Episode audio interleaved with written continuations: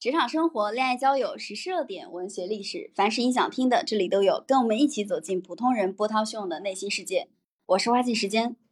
我是阿梅。今天的话题呢，叫做浙江一企业允许员工带娃上班，职场妈妈到底面临着什么样的困境？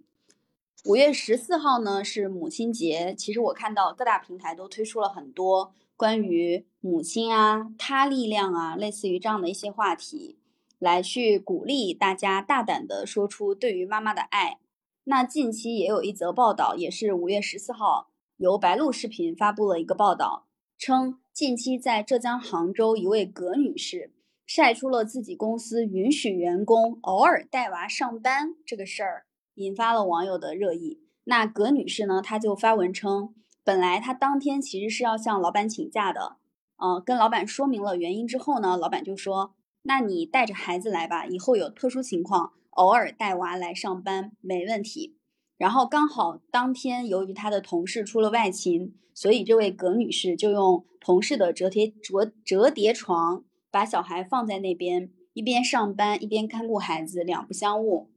那这个事情她呃一发到网上，其实刚好又赶上了母亲节，很快就引发了网友的讨论，因为大家普遍认为在自己的生活当中。很少能见到这样的一些情况，我们见到的比较多的情况都是职场妈妈因为职场当中遇到了诸多的不便辞职了啊，或者职场妈妈呢因为在家庭生活跟职场当中很难平衡，常常请假，或者是说职场妈妈焦头烂额，一头工作一头生活，很难两边都顾，这可能是我们遇到的比较多的情况。所以今天呢，我们就来聊一聊。那职场妈妈到底面临了什么样的困境？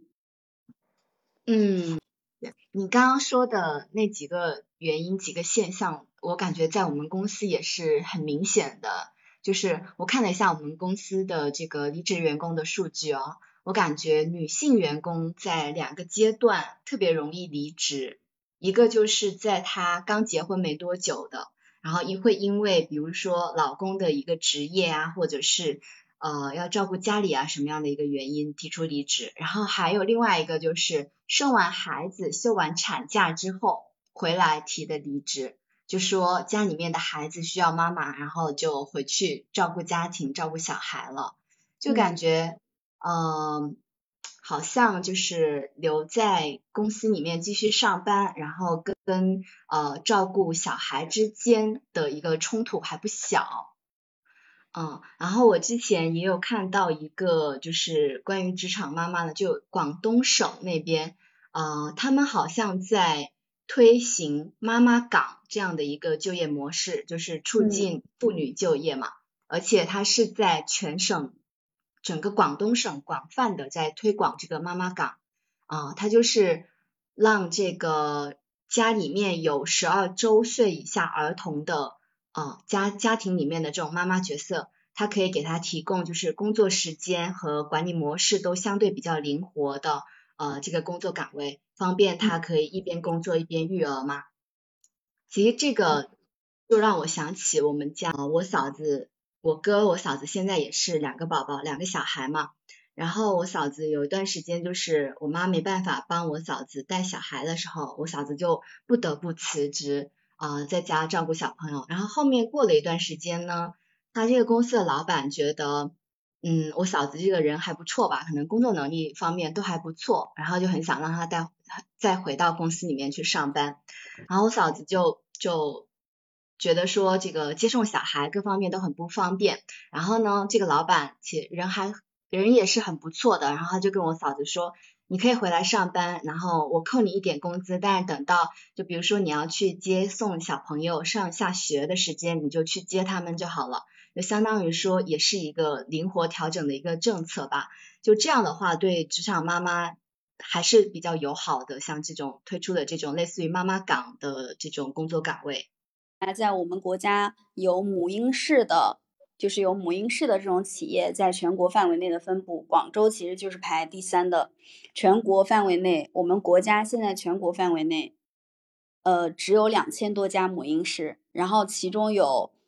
一百个以内的城市是有超过十家的，剩下的城市都没有超过十家。其中广州是有两百零四个母婴室，然后北京有三百四十一，上海有三百零一，所以广州它也确确实实在很多让我感觉比较先进的一些理念上，它有做出一个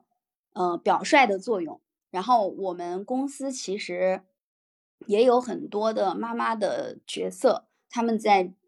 这个公司当中去做一些工作，但是大部分的这些工作，其实我观察下来是兼职的岗位。就是兼职呢，它相对来说时间比较灵活，可能一天你工作五到六个小时，然后呢，你的工作并不是需要你每天都要出现的，嗯，有的时候可能一周只工作十天、十四天都是有可能的。呃，你剩下的时间没有工资，它是以这样的一个非常灵活的形式，让很多兼职的成员在企业里面去工作。我觉得这两种方式其实对于妈妈的这个角色来说都是非常友好的，因为你既能够照顾小孩，然后同时还能够去保证自己有一份工作，有一份自己热爱的事业可以去做。嗯，是你这个观点也也是对的，但是我觉得还是对于。呃，女性职工当了妈妈之后，就是好像要放弃一些东西，比如说，如果要放弃全职，或者是说，呃，可能会在职场上遭遇一些看法，我对这方面还是觉得很可惜，因为其实很多呃女生，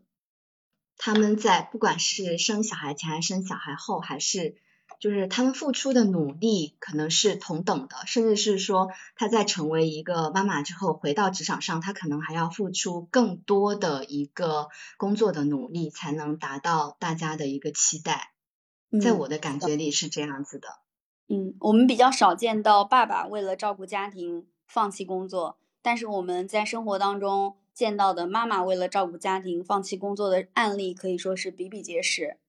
嗯，呃，生育这件事情啊，就是既是你的一种幸运，然后有的时候它可能没有处理好的话，也会成为一种枷锁。我前几天刚好看到一个观点，我觉得这个观点非常非常的好。嗯，他说女生呢，因为你本来你是有生育的能力的，它本来是一件非常非常幸福的事情。如果想要把这种能力变成自己的一种幸福和开心的事儿，你就要提前做好很多充分的准备。比如说，我现在其实看到很多人在怀孕之后，然后由于一个是体力原因吧，可能，然后另外一个确确实实要经常性的去做产检，那他在工作上就可能会产生很多不太方便的地方，比如说要经常请假呀，要经常外勤呐，然后包括呃生完小孩之后调养的这段时间，其实会长期的离开自己的岗位，有的公司它可能就会提前储备一些人才。或者是说，等到你入职的时候，你发现你的岗位已经被公司其他的人给占住了，也不能完全叫占住，因为企业它为了去保证工作的正常运转，它会把你的岗位让别人来做。这个其实对于呃妈妈、职场妈妈来说都是一种挑战。对对对，因为我身边就有一个呃很实际的例子，就是有一个女同事，她。在一个岗位上，其实发展的还不错，但是呢，她这个岗位也还挺重要的，对老板来说，嗯，然后她休了一个产假去生小孩了，等她回来的时候，这个岗位上已经有别的人了，嗯，他就只能被调岗到别的部门去了，因为你这个岗位不能缺人，嗯，然后你要休五到六个月的一个产假，那公司肯定是不能不能把这个岗位留着等你回来的。所以只能说啊，莫可奈何吧。嗯，我在我们公司见到的一些案例是，他生完小孩回来之后，公司给了他更大的责呃更大的这个机遇，然后给了他更大的一份工作让他去做。而且我见到这样的案例还比较多。但是这种情况基本上都是这个女性她已经在公司工作了很长一段时间，三年、五年、七年的都有。然后呢，她对于公司的整体忠诚度，包括对公司的了解度和熟悉度是非常非常高的。因为我现在所在的这家企业，其实今年也就才成立十年，能够去做三年、五年、七年的员工，属于是非常老资历的老员工。然后对于老员工呢，我觉得从企业的角度上来说啊，就就像你刚才讲到你嫂子，她的老板为什么会让她回去？因为有时候对于企业的角度上来说，他新招聘一个人，跟他去让老员工来做这个事情，呃，所付出的那一点可能要出外勤或者是偶尔照顾小孩的成本相比，他认为让老员工来做更放心，效率和价值更高。这个时候他会请职场妈妈重回职场，然后去担任一个更重要的角色。我觉得这个对企业来说，他也是综合考虑了。到底哪方面能产出，就是谁能产生更大的价值，他才会去用到这样的人。嗯，对，就是首要的条件还是说，呃，这个职工，这个这个职场妈妈，她其实有很强的这个核心竞争力、核心能力，对吧？才能让对让公司也能看重你这份的能力，为你买单啊。但是我同事啊，我不是要吐槽他。呃，我同事他就有两个孩子，然后我是在他休产假的时候招进来的。他在二胎休产假的时候，我进入这个公司了，啊，然后呃，我顶的相当于是他的工作，所以他就他在就后来另外一个同事告诉我说，他在休产假的时候他就非常紧张，因为他怕说，呃，把我招进来之后。他就回不到这个岗位上了，就公司就不要他了。然后后来其实经过了一番协调吧，就是领导也呃把另外一个同事协调到别的中心去了，所以他顺顺利的回来了。但是呢，他回来之后，嗯，毕竟家里有两个小孩嘛，虽然他们家有婆婆帮忙照顾小朋友，但是每次小孩有什么事儿，或者是说她婆婆有事儿的时候，呃，永远都是她要请假回家照顾小朋友，然后。就前不久五一前，他的小孩动了一个小手术，他就请假一周去照顾孩子嘛。那就是作为同事来说，就有时候就觉得说，为什么老是你你要回家去照顾小朋友呢？为什么你老公就好像每次都不存在一样？然后他就说，我也没办法。然后他每次，其实从他的角度来说，他每次请假他也觉得很抱歉，就是因为家里的事就是经常影响。呃，工作这样子，对，现在是五月份嘛，他的今年的年假和所有的调休假已经都用完了，用在了家里和小朋友身上。对，今天我们还在讨论这个事儿。嗯，所以当职场妈妈她因为家庭当中的各种问题，不得不经常请假的时候，其实对同事来说，有的时候也是一种困扰啊。比如说，当她请假了，那她的工作量由谁来做？然后她如果请假了一些紧急需要上线的项目，谁来做？所以有的时候是不是对作为同事的角度上，当你遇到这样的情况，特别是在休产假这个时候，是真难，因为我就我亲身的经历了这个事情嘛。我上一份工作的时候，呃，负责我们这个板块的是三个人嘛，然后其中一个是我们的主管，另外这个同事呢，我们三个都是女生，另外这个同事呢，她就怀孕，然后再到生孩子，相当于。一年多的一个时间，那在她怀孕之后，因为我们其实平时的工作量还挺重的，然后怀孕之后，其实大家都很体谅她，在很忙的那段时间，也希望说他可以不加班，呃，晚上早点下班回去休息嘛。然后一些，比如说一些需要体力或者爬上爬下的活儿，他也让他就是都不干这些东西，那就造成了什么呢？另外一个打下手的我，就经常被坑，对我我就要。我就比如说晚上加班去跟进一个各种东西啊，然后领导说，哎，你这个去帮他处理一下之类的。然后到后来他去休产假了，他休产假之后，他的手头的工作不就我大概承担了三分之二吧。然后在这个期间呢，我觉得我没有任何的，就是我既没有拿到他的，就是比如说没有拿到他的一部分奖金，然后公司。领导也没有说体谅一下我比较辛苦，给我涨一下工资，所以我就很生气。就作为啊，作为职场妈妈的同事，其实有时候确实像你说的，就是还挺难的。我可以理解说她怀孕到生子的这段期间啊，就是我作为同事可能要多干一点，但是我觉得从公司的角度上来说，应该在比如说薪酬或者奖金的分配上。有一些补偿吧，这个可能是一个比较好的方法。哎，我问一个很很深度的问题，不一定很深度，就是当发生这样的情况的话，你作为职场人，你会心里面有一些抱怨这个职场妈妈吗？就是她把自己的一些工作由于没有做好，导致你不得不被动的承担三分之二的她的三分之二的工作量，且她的工资又没有划给你。我当下有一些抱怨，嗯，其实是呃在于说，有时候就是工作太忙了，然后东西太多了，然后同时又要。处理原本属于另外一个人工作，所以在你很烦躁的时候，我可能会抱怨两句。然后我主要抱怨的点在于我的领导，嗯，不给我加工资。嗯，明白。我发现也确实有这个问题，就是由于有的时候职场妈妈她的工作不得不加诸到同事的身上的时候，会引起很多人的不满，别人会觉得。呃，一个人她是不是只要一开始怀孕生小孩，就意味着她会成为这一个小团队里面相对来说让人感觉有点像负担的这个意思？因为我最近我也有一个好朋友，她怀孕了，然后她怀孕之后呢，她自己就说有明显的感觉到没有并被明面上说出来，但是呢，又让她潜意识里面发现了，呃，在职场当中的一些不太公平的对待。他真是职场妈妈的感觉啊，当然他的同事也确确实实感受到了工作上的工作量，因为因为这个我的朋友怀孕之后陡增了啊，他自己也觉得说，比如年终奖啊，然后包括一些晋升提名啊，平常日常工作量的一些分配，以及大家对他的眼光以及一些讨论，都会让他觉得自己怀孕之后好像成为了团队的一个小负累。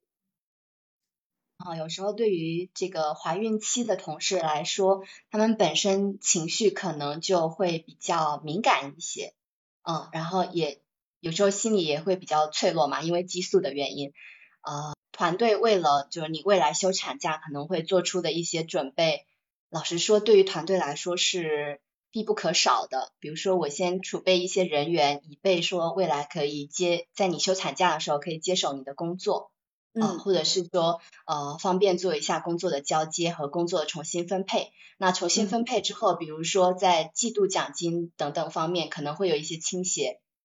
对，我觉得这个，嗯，可能还是要沟通吧，是不是？沟通就大家可能坦诚一点来沟通会好一点，而不是说暗戳戳的在做一些事情。嗯，对，因为她是二零二二年。年底的时候怀孕，那么年终奖的分配其实应该是二零二二年，就是它是对二零二二年你工作量的一个肯定，你工作内容的一个肯定。然后，但是实际上在分配的过程当中，因为她年底怀孕了，有这个原因在，然后导致她的这个绩效打的就不是特别高。因为以她个人的水平来看的话，正常情况下她可能应该能打到 A，实际上却打到了 B。这个也是有的时候也是一种潜意识当中可能。公司的领导或者是老板会觉得你接下来是不不一定会是团队的一个重点培养对象，他可能也会担心说，当一个女生怀孕之后，会不会出现生完小孩就离开公司这样的情况？那我还不如照顾一下在职的，呃，没有没有这方面问题的，就是没有没有在怀孕的这部分员工，让他拿一个高绩效，来年他可以更加卖力的干活。嗯，那确实是。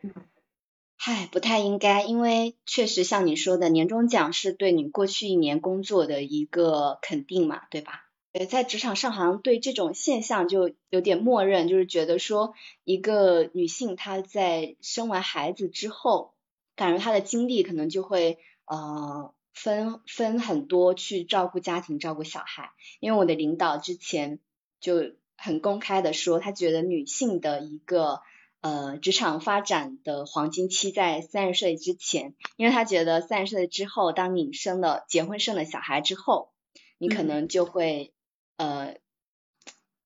去照顾你的家庭，然后在职场上就没有那么的拼命。对，好像大家都默认这样觉得。我的领导是个男的啊。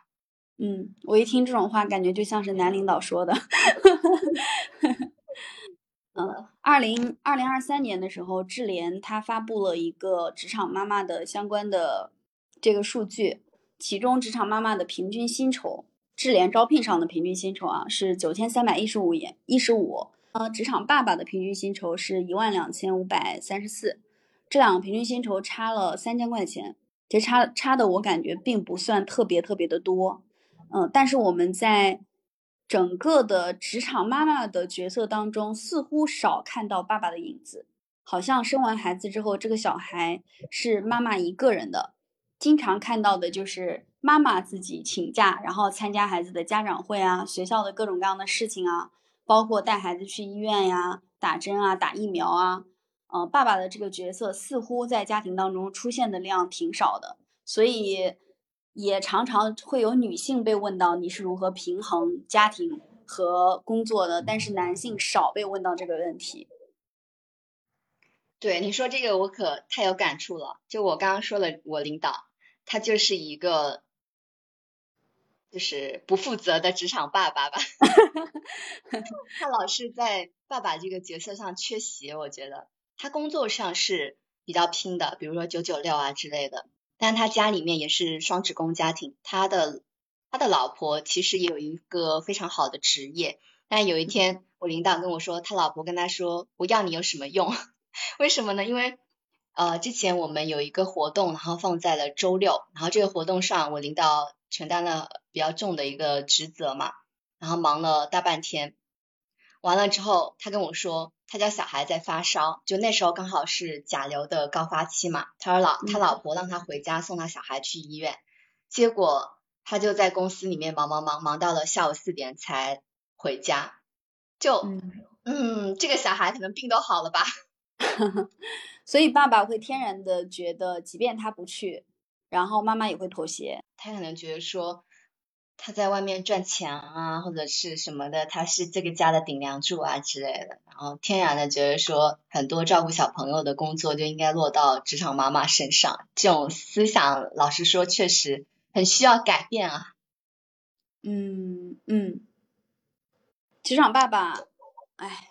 说实话没有听过职场爸爸这个词。中文当中没有职场爸爸这个这个全称，只有职场妈妈、全职妈妈，只有这样的全称。嗯，同样也是智联招聘的一组数据，它显示职场妈妈平均每天的工作时间是九个小时，做家务的时间在每天两个小时以上，远高于爸爸。就是爸爸基本上在家里面做家务的时间，调研下来的结果是不到半个小时，相当于这个职场妈妈如果既要兼顾家庭又要兼顾工作的话。他已经有十一个小时完完全全的付出出去了，剩下属于他自己的时间其实是非常少的。所以采访了很多的职场妈妈，他们统一的观念都认为自己是吊着一口气，吊着一口气在工作。那我感觉，如果想要说让职场妈妈更好的兼顾工作跟生活。兼顾家庭跟工作的话，我觉得很重要的一点是，嗯，她的家庭，包括说她的老公家里面的老人和小孩，这些都要给她呃比较好的一个支持，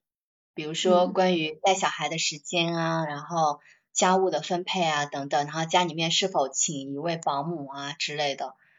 这方面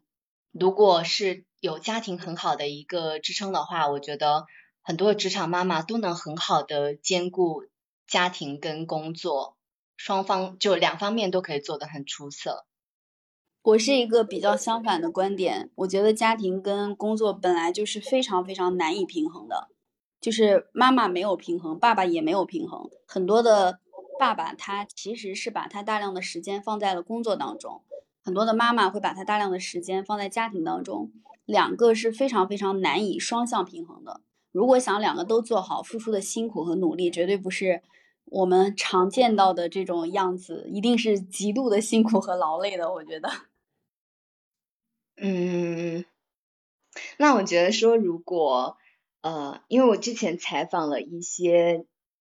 职级，就是公司的一些高层的呃女高层嘛，嗯，其实我觉得他们就在工作上是非常拼的。然后也可能因为他们的一个层级比较高，收入比较高，那他们的就是家庭，就是他们的小孩就可以请一个全职保姆帮忙带，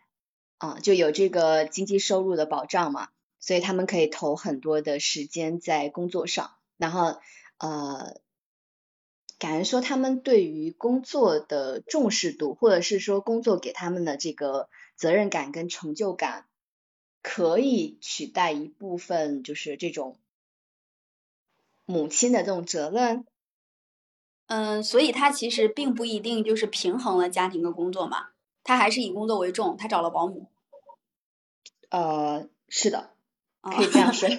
对他选了其中之一，你选其中之一，你是有极大的可能性能得到其中之一的。如果你两个都想要，在能力不足的情况下，有的时候真的是精力不足，这种情况下很可能你两个都得不到。所以我有时候看到有一些女性，她为了家庭放弃了工作，我是非常好理解、可以理解的。呃，因为妈妈本身生完小孩之后，她对于小孩会有一种依恋的感觉，然后她。一一几个小时，有的时候见不到小朋友，他会非常的担心，然后整个人比较难以聚焦精力去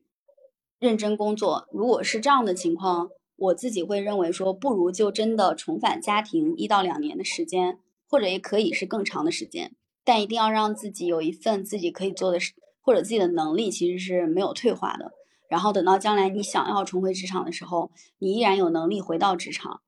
我在前面举到的那个案例，其实是我看到我们公司总裁办，也是总裁办的一位一位同事，他在公司工作的时间已经超过了八年。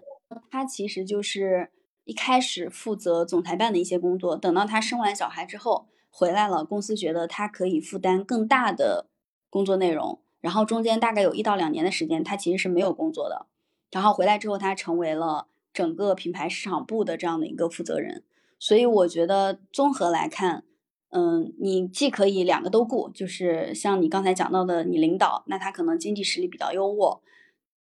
如果两个无法都顾的话，顾其中之一也是可以的。是，但是啊，也是对，嗯，我之前看到一些比较好的是好的案例吧，啊，就是有一些女生她可能在。像你说的，她可能生完孩子之后选择当一段时间的全职妈妈。那在在这个期间呢，其实很多的女性会在做全职妈妈的时候，也有自己的一份小事业，比如说做一个兼职啊，或者是呃有去学一些东西。嗯，然后嗯对，其实很多我感觉很多女性她在做全职妈妈的时候，她其实很焦虑，因为她怕跟社会脱节，然后怕。呃，想回到职场的时候回不去，因为有这么大的一段空窗期，或者是说怕成为家里面的黄脸婆之类的等等因素。其实很多像我的朋友，他现在这两天马上要生了，他对于生完孩子之后的回到职场，或者是说当一段时间全职妈妈，就呃非常的焦虑，就不知道该怎么选择。嗯，因为他他可能他也觉得说，他生完孩子休完产假之后，可能。啊，会有就是不想离开孩子的感觉。如果如果是你的话，你会怎么选择呢？我首先我没有想要生孩子啊，主要是如果如果我生了，我是会回到职场的。哦，我感觉如果是我的话，我会选择，我会选择回归家庭。就是有其中一到两年的空档时间，完完整整的时间是可以陪伴小孩成长的，然后再回到职场。因为我感觉，就是以我对我自己的了解，我是没有办法两件事情同时兼顾的。我的精力包括我的能力都达不到，让我既能够照顾小孩，或者是不一定是我照顾小孩啊，就是既能够在孩子很小很小的时候，他可能每天有各种各样事情搞得你心烦意乱的时候。还能够专心致志的工作，我觉得这两点对我来说是很难的。从精力分配的角度上考虑，我可能会选其一。嗯，我觉得如果我生了孩子的话，我可以获得来自我妈的支持，就是 因为我，嗯，对我妈现在相对来说还比较年轻，不到六十岁嘛，呃，她可以帮我带孩子，而且她已经带大了好几个孩子吧。就我哥的小孩也是他带大的，就是觉得他的经验是很丰富的，然后对他可以帮助我，可以安心的回到职场。好像现在很多的年轻一代都不会带小孩，父母那一代会带。父母那一代其实也都是经验积累。嗯，对。那我们今天关于这个话题，呃，浙江一企业允许员工带娃上班，职场妈妈面临着哪些困境，就聊到这里。然后也非常的欢迎我们的粉丝朋友们在评论区向我们留言。如果你是职场妈妈的话，你有遇到什么样的一些困境？